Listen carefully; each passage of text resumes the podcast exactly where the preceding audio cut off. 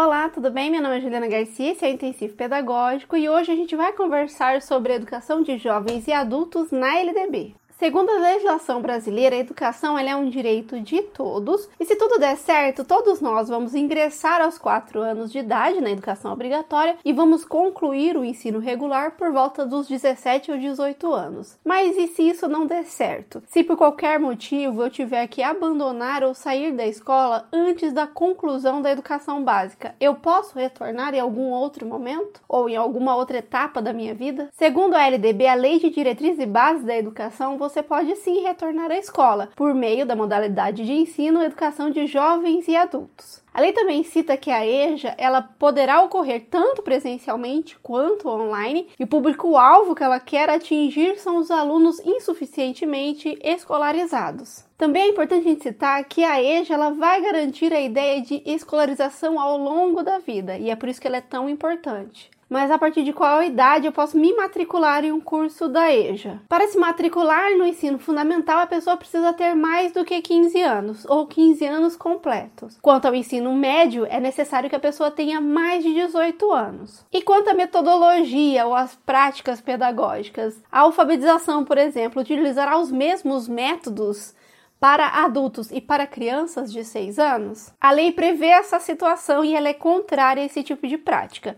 Ela vai falar que o ensino será adequado, apropriado para a idade e também vai dizer que serão consideradas as características do alunado, seus interesses, condições de vida, de trabalho mediante cursos e exames. Na prática, isso significa que todos os profissionais que vão atuar na EJA, elas devem reconhecer as características e também interesse dos adultos e jovens que vão estar matriculados em seu curso e adaptar as aulas para o seu público-alvo. Falando em atuação de professores, se você gosta de vídeos sobre legislação educacional e também sobre resumos de livros educativos, não se esqueça de inscrever nesse canal, porque a gente tem conteúdo novo toda semana. E quanto aos jovens e adultos que querem retornar aos estudos, mas precisam conciliar com a sua jornada de trabalho, a legislação vai trazer alguma informação? Sim, a legislação vai dizer que os sistemas de ensino deverão garantir não só o acesso, mas a permanência dessas pessoas na educação, e isso ocorrerá mediante ações integradas e complementares entre si. A lei também diz que esse ensino deverá articular-se preferencialmente com a educação profissional. Também é importante citar que a lei vai levar em consideração a necessidade de ensino noturno para os trabalhadores. E como funciona o exame ou a prova que eu tenho que fazer para ingressar na EJA? A lei vai dizer que os conhecimentos e habilidades informais que a pessoa obteve durante os anos serão verificados por meio de exame